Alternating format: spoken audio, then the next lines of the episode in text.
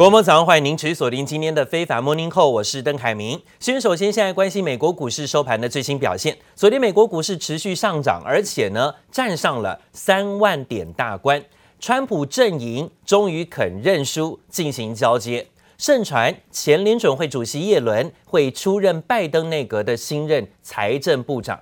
美国股市周二开盘延续涨势，经济呢复苏相关的概念股啊，包括航空股、邮轮类股呢，都是一片喜气洋洋的。而在礼拜二，美国股市道琼指数更是突破了重要三万口的重要心理关口，一度呢触及到三万零一百一十六点，收盘是三万零四十六点，还是刷新高的记录。而看到包括纳斯达克指数上涨一百五十六点，来到一万两千零三十六点，涨幅有百分之一点三。标普还有包括费半指数也都上涨，费半指数涨十三点，幅度百分之零点五，收在两千六百点。呃，标普 S M P 五百种指数呢上涨五十七点，幅度有百分之一点六。这今天美国股市啊都持续上扬走高。那市场消息呢认为说，川普阵营愿意开始展开权力交接。让美国的政治风险降低，是带动股市走高的主要推手。而昨天，川普还举行了一个史上最短暂的记者会，只有一分钟哦。川普仍然不愿意在他口中松口承认自己败选，但他说：“祝贺大家，美国股市道琼指数已经到了三万点，美国股市在他任内还创了四十八次的新高。”看起来口上不愿意认输，但是呢，很多功劳啊都还是揽在身上。I just want to congratulate everybody. The stock market Dow Jones Industrial Average just hit 30,000, which is the highest in history. We've never broken 30,000, and that's just despite uh, everything that's taken place with the pandemic. I'm very uh, thrilled with what's happened on the vaccine front. That's been absolutely incredible. It's uh, nothing like that has ever happened medically. The stock market's just broken 30,000. Never been broken that number. That's a sacred number, 30,000. Nobody thought they'd ever see it. Uh, that's the ninth time since uh, the beginning of 2020. And it's the 48th time that we've broken records in during the Trump administration. And I just want to congratulate all the people within the administration that work so hard. And most importantly, I want to congratulate the people of our country because there are no people like you. Thank you very much, everybody.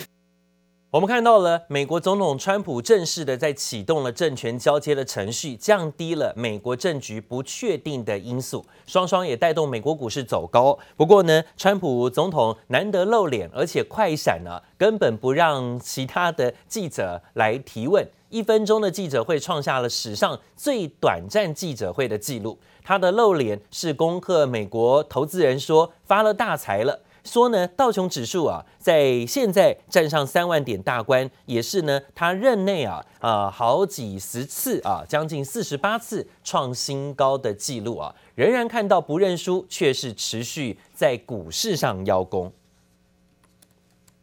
MSCI 新兴市场指数本月以来已经累计上涨百分之十了，可望写下二零一六年以来最好的单月表现。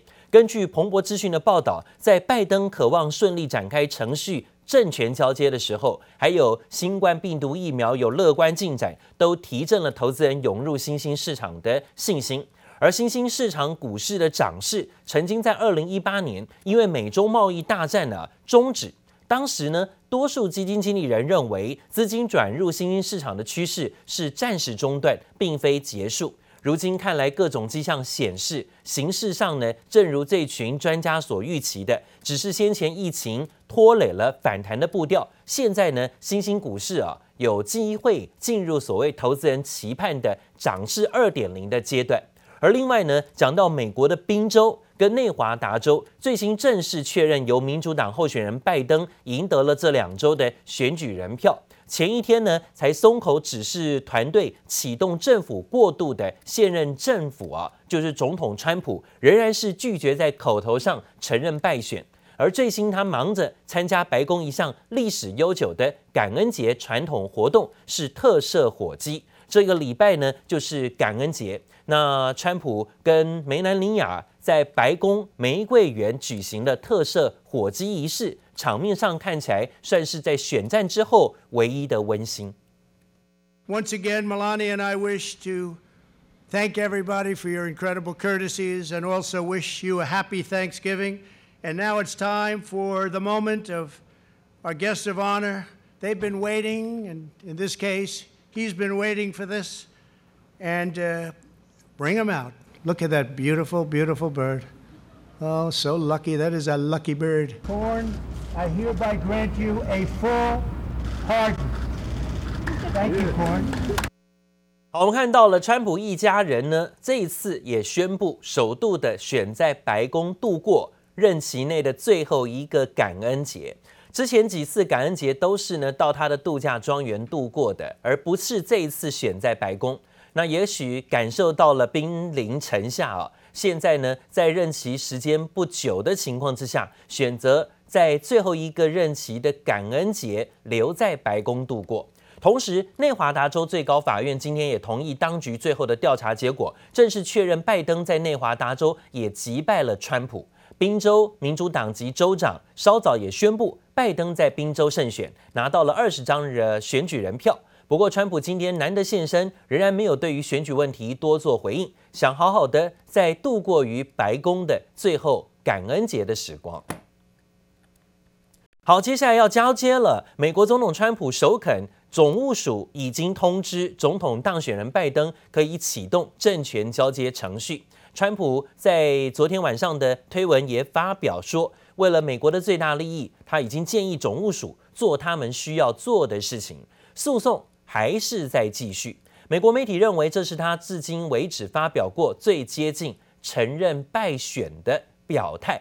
共和党民调专家解释，拒绝承认败选的美国总统川普终于要退让了。那主要是因为呢，呃，还在担忧影响明年在乔治亚州参议员的选情啊。现在呢，只得是稍微的低头认输了啊，为了大局着想。另外呢，美国总统大选人拜登最新率领了六名外交跟国安的阁员提名人公开亮相。拜登说，就任之后，美国呢将准备再次领导全球舞台。The team meets this moment. This team behind me. They embody my core beliefs that America is strongest when it works with its allies. 拜登在德拉瓦州介绍首批阁员人选，也是前一天已经透过官方网站宣布提名布林肯担任国务卿，苏利文出任国家安全顾问，葛林菲德出任联合国大使，而梅奥卡斯担任国土安全部的部长，凯瑞则出任气候变迁总统特使。还有包括海恩斯担任国家情报总监。美国总统当选人拜登内阁公布首波人事案，成员经验丰富并多元化，有两届政府经验的布林肯出任国务卿，四十三岁苏利文出任白宫国安顾问，创最年轻纪录。前国土安全部副部长马约卡斯任国土安全部长，前国务卿凯瑞出任气候变迁特使，非裔女外交官格林菲尔德出任联合国大使，CIA 前副局长海恩斯出任国家情报总监，成为美国第一位女性情报首长。总统提名后，还需经国会同意才能顺利出任。Biden, who has vowed to undo President Donald Trump's America First policies, to expected nominees with high-level government experience. 拜登新内阁着重改善与盟国关系，对抗气候变迁。There, there's been some damage done that is going to take some time to uh, um, to to uh, dig ourselves out of. The the confidence that our allies had and the world had in American leadership is not going to be restored overnight. I think this team uh, represents the diversity of America, the professionalism, the experience, the seasoning that we need in a time of enormous challenge. 前联准会主席叶伦更将成为新任财长，让华尔街相当振奋。七十四岁叶伦成为美国财政部成立两百三十一年来首位的女性部长。This downturn was induced by a non-economic shock, the pandemic, and that's different from 2008-9 or any other downturn I can remember. If tomorrow a vaccine were invented, we all had it. Um, the health risks ended, I think the economy could largely go back to pretty much normal. 华尔街看好曾任联准会首位女主席的叶伦担任财长后，更加能与联准会达成默契。而叶伦本身也以宽松货币政策闻名，预期将全力支持刺激方案对抗疫情，成为市场公认的最佳人选。记者黄心如、李芷莹综合报道。而讲到川普总统真的在一个多月就要离开白宫了，他在临走之前还是不忘啊，现在来个回马枪。可能呢要再度制裁八十九家跟中国军方有关的相关企业，背后真正的目的被认为是要粉碎中国发展商用民航客机的计划。这首当其冲的是中国商飞公司，负责打造的是大陆自行研发的大型客机。这许多关键零组件都来自美国，要是遭到制裁，明年交付客机的目标可能就很难以实现了。我们要做一个强国啊。那么我们一定要把我们自己的装备制造业搞上去。我们这个看过去啊，飞机这一项还是短板，所以的话呢，这个一定要把飞机搞上去。由中国商用飞机开发，号称大陆自行研制的大型喷气式客机 C 九幺九，与空巴三二零、波音七三七同一级别，抢攻全球航空市场。最近更在今年度南昌飞行大会亮相。C 九幺九国产大型客机是我国自行研制、具有自主知识产权的中短程窄体客机。二零零八年开始研制，二零一五年十一月二号总装下线，二零一七年五月五号完成首飞。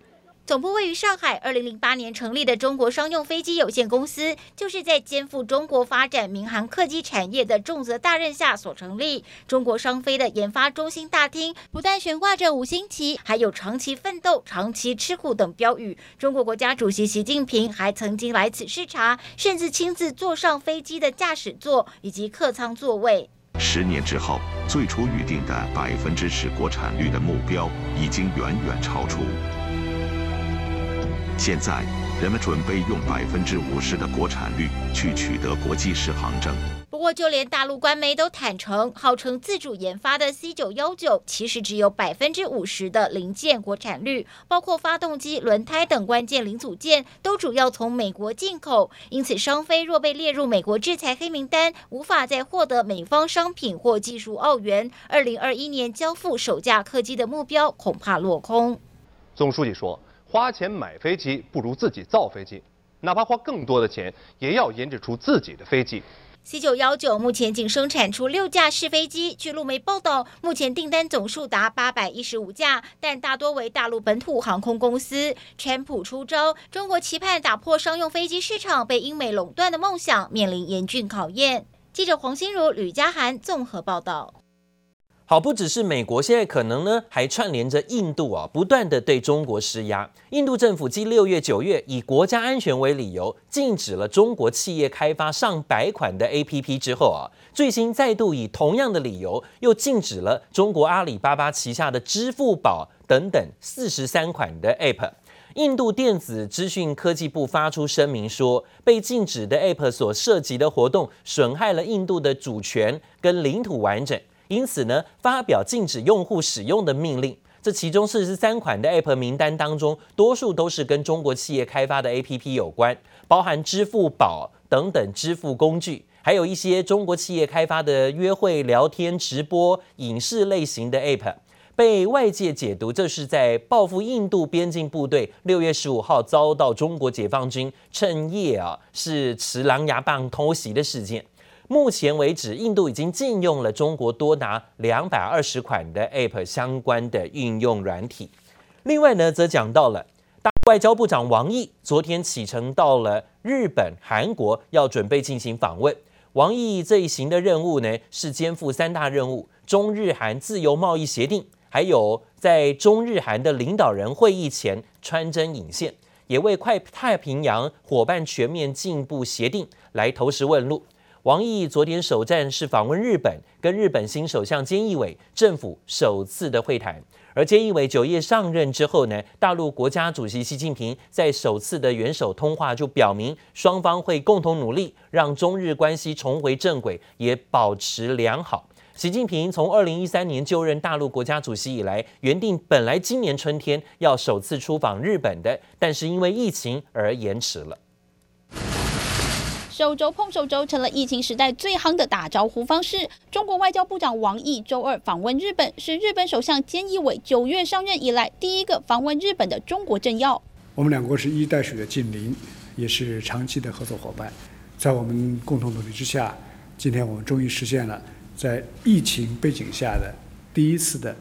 面对面的交流。王毅这次出访的时间点引发外媒高度关注。距离区域全面经济伙伴协定 RCEP 完成签署才过了九天，加上中国国家主席习近平在 APEC 会议上表态有意加入跨太平洋伙伴全面协定 CPTPP。分析王毅这趟访问的任务，包括为中国加入 CPTPP 探路，还要为中日韩 FTA 破冰。今回の外相会谈で日中间の往来の仕组み ビジネストラック、またレジデンスレジデンストラックを11月中に开始をすることで合意をできたことを嬉しく思います。今回の合意が日中経済の活性化に资すともに相互相互理解の促进にもつながることを期待をいたしております。王毅除了推动中日经济合作，更要试图瓦解美国设下的中国包围网。据《华尔街日报》报道，川普计划邀集西方国家组成一个非正式联盟。一旦中国透过贸易威胁个别国家，成员国将集体行动，联合报复。We imposed historic tariffs. We stood up to China's intellectual property theft at a level that nobody's ever come close. We confronted untrustworthy Chinese technology and telecom providers. We convinced many countries, many countries. 川普先前大力说服盟友共同抵制中国科技大厂华为，现在还想召集盟友们联手用贸易制裁中国。《华尔街日报》披露，川普的计划中，如果中国背个某一个国家的产品进口，同盟国会承接采购或补偿损失，也可能由联盟集体向中国施加关税。The global competition between China and the United States presents new challenges. In Australia, is not to be forced. Into any binary choices. Australia desires an open, transparent, and mutually beneficial relationship with China as our largest trading partner. 向来力挺美国的澳洲，居然表明不想在美中两国中间选边站。澳洲总理莫里森在英国智库的视讯演说中，向中国递出橄榄枝，还强调澳洲必须以自身的国家利益为重。川普想在卸任之前奠定西方国家联手对抗中国的基调，却没想到马上踢到铁板。记者王新文、杨启华综合报道。